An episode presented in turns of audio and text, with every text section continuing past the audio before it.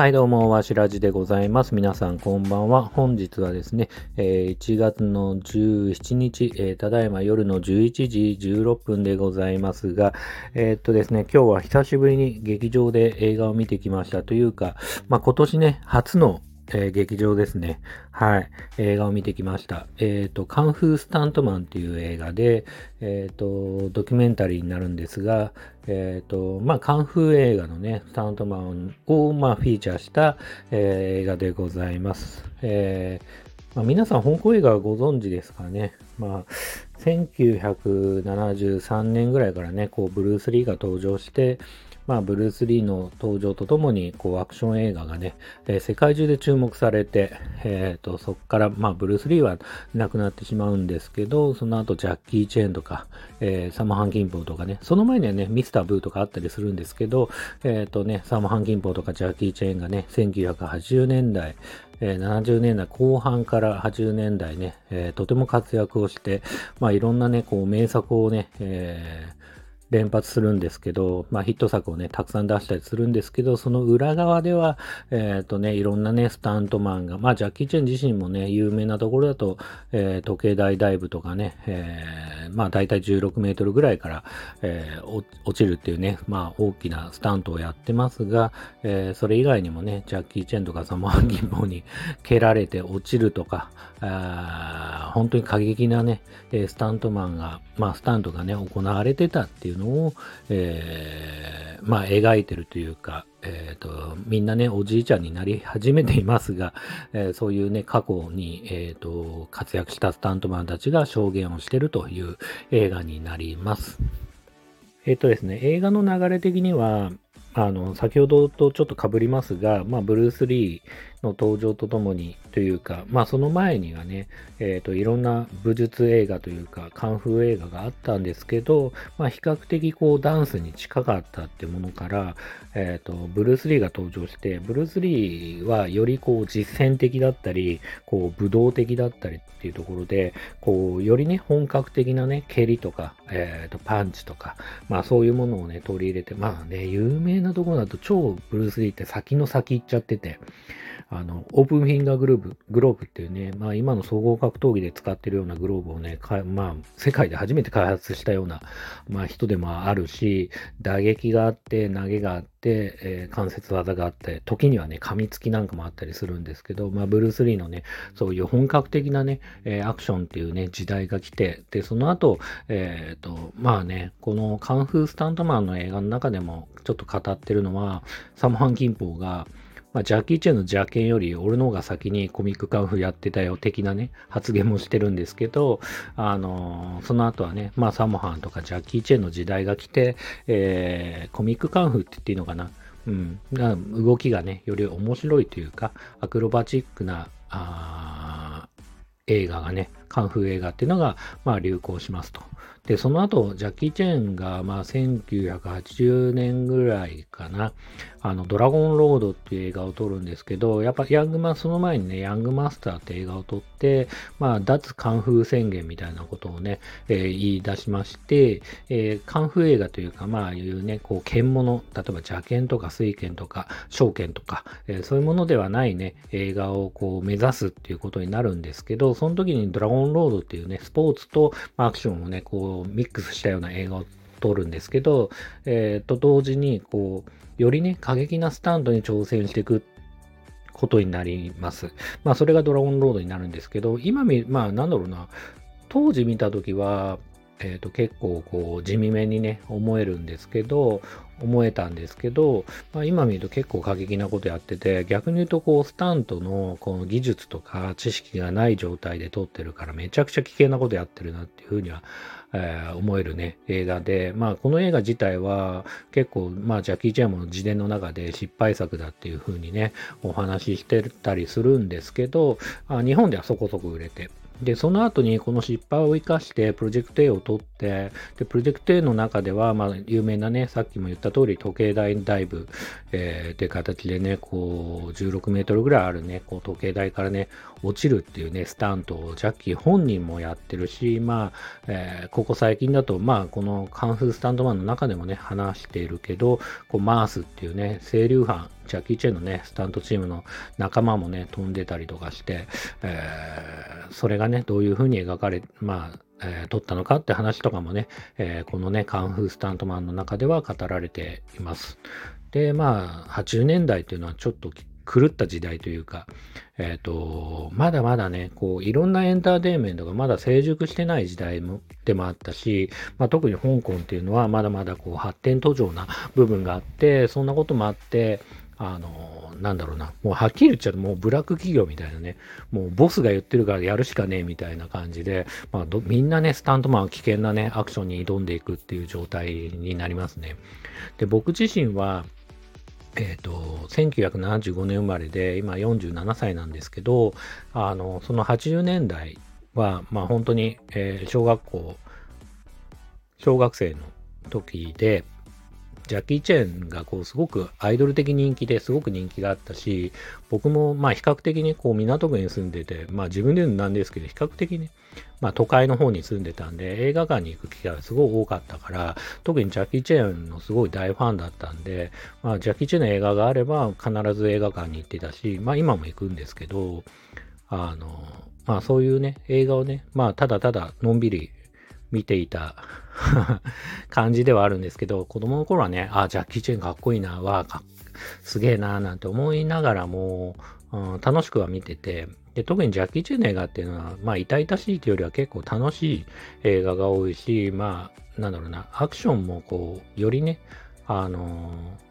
えっ、ー、と、残酷性があるものよりは、まあ、なんだろうな、いたたたたってやったりはするけど、まあなんだろうな、結構楽しく見れるというか、まあそういう映画ではあったんだけど、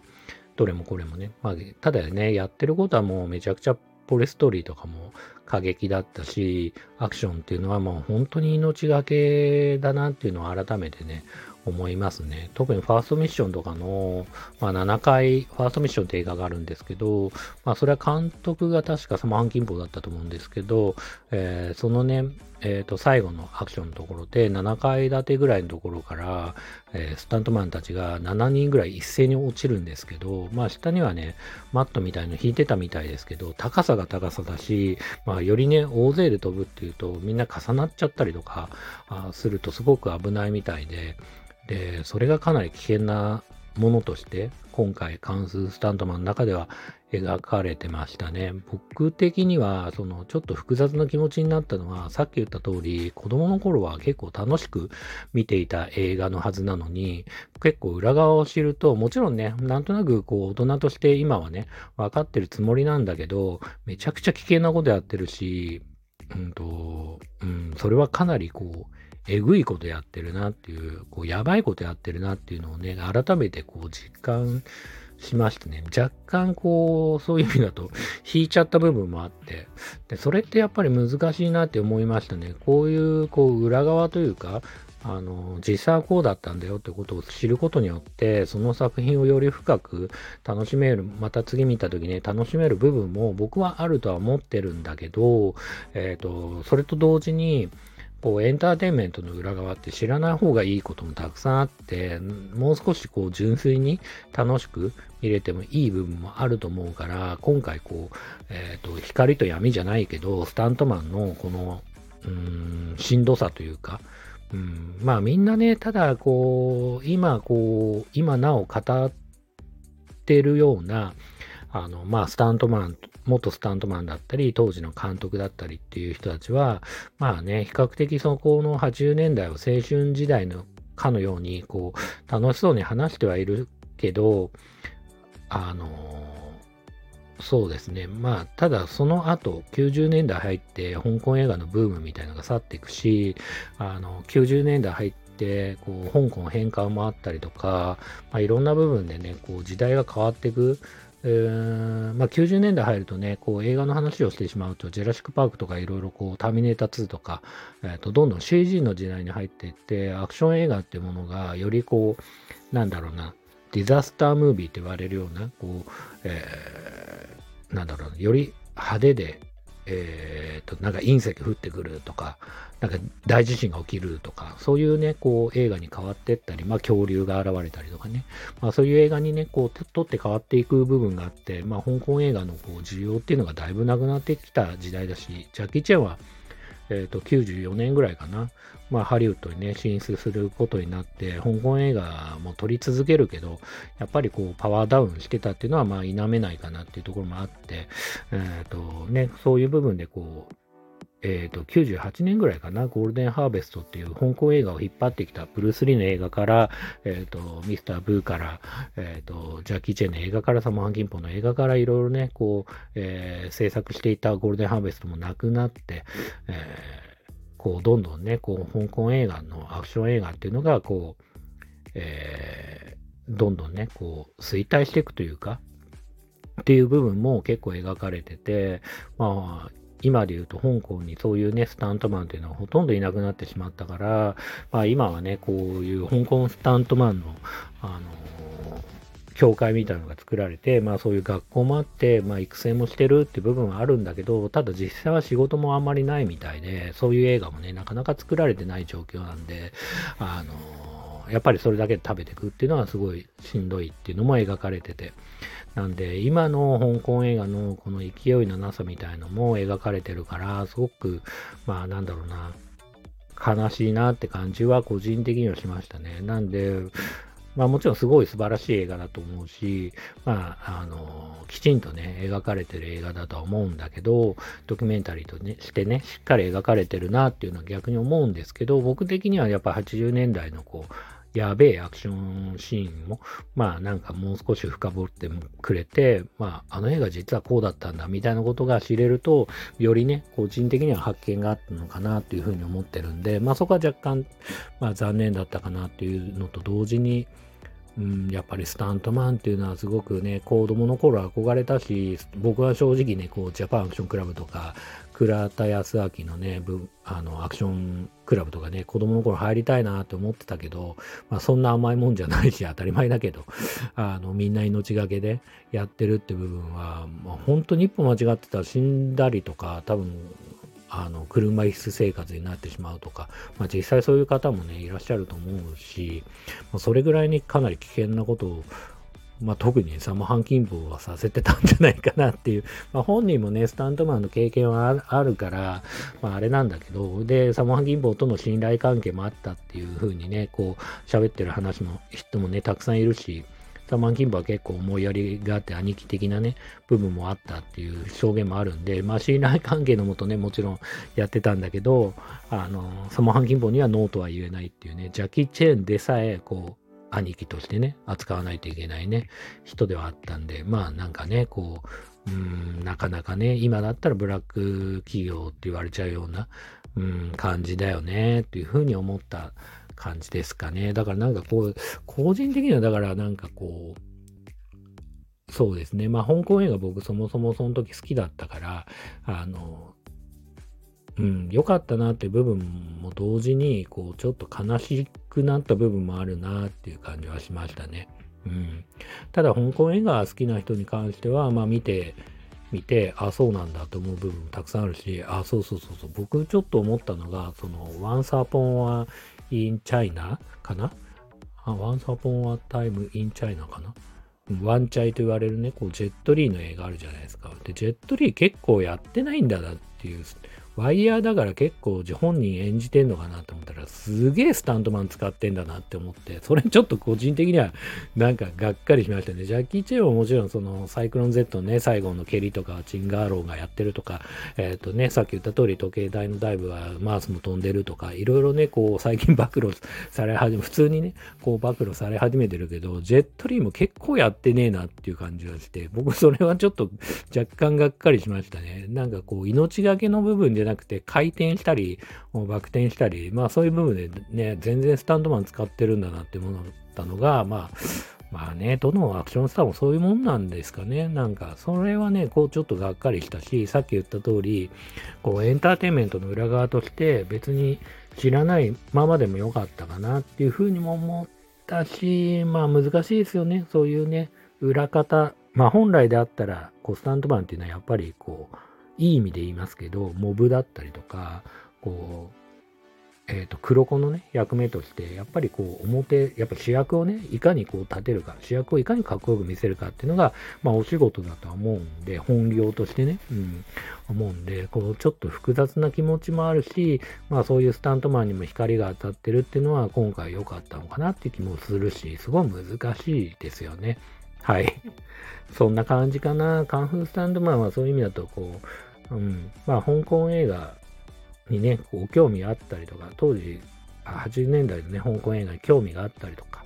えっと、まあ、アクション映画が好きな人だったりとか、まあ、確実にね、こう、今のアクション映画にも影響は必ず与えてるはずなんで、それはマーベル映画だって、なんだって、こう、今のアクション映画をこう進化させたっていうのは間違いなく、こう、香港映画の、なんだろうな、流れっていうのを組んでて、えっ、と、ちょっとその話も違うと、カンフースタントマンの中では描かれてないけど、あの例えばマトリックスとか、1999年ぐらいかな、2000年ぐらいにこう公開されたマトリックスとかも、香港のユアン・ウーピンっていうね、こう、えっ、ー、と、武術家であり、まあ映画監督であるね、えー、人を呼んで、えっ、ー、と、アクション指導をさせたりとか、で、チャーリーズ・エンジェルとかもそうだし、まあの、あの辺でね、こう、香港映画の流れっていうのがハリウッドにもね、えー、伝わって、で、ジャッキー・チェン自身もハリウッドで成功して、で、今現在は、まあもちろんそういう人たちが、まあ裏方として、アクション指導として、アクション監督として、まあハリウッド映画の中にね、どんどんどんどん入っていって、で、中にはアクション、こう、アメリカ人のね、こう身体能力持ってる人がそれ以上の技をね、繰り広げたりとかして、どんどんどんどん進化していって、まあ今のね、こう、そうですね、マーベルとかでも、キャプテンアメリカとか、えー、っと、スパイダーマンでも何でもいいんですけど、どんどんどんどんね、このハリウッドのね、映画のアクションシーンっていうのすごく進化してるんで、この間のね、ブレッドトレインとかもそうだし、なんかね、こう、どんどん進化してるのは、さっき言った通り、こう、香港の流れがあって、その中には、えー、今回ね、紹介されてたようなカンフースタントマンたちの、えーと、香港でね、こう、めちゃくちゃ傷ついてきた、命がけでね、頑張ってきた人たちの、まあ、この、頑張りがあったからこそ、今現在のハリウッドのアクション映画っていうのが進化できたというふうにね、思うと、また、えー、悲しいだけじゃないのかな。その辺もね、ぜひ描いてくれればもっと嬉しかったかな。うん。なんて上から目線ですけど、はい。まあね、えー、さっき言った通り、まあこういう映画にね、興味がある方はぜひ見てみたらどうでしょうかという感じですかね。はい。えー、では、えー、カンフースタントマンの感想は、えー、以上となります。それではまたおやすみなさい。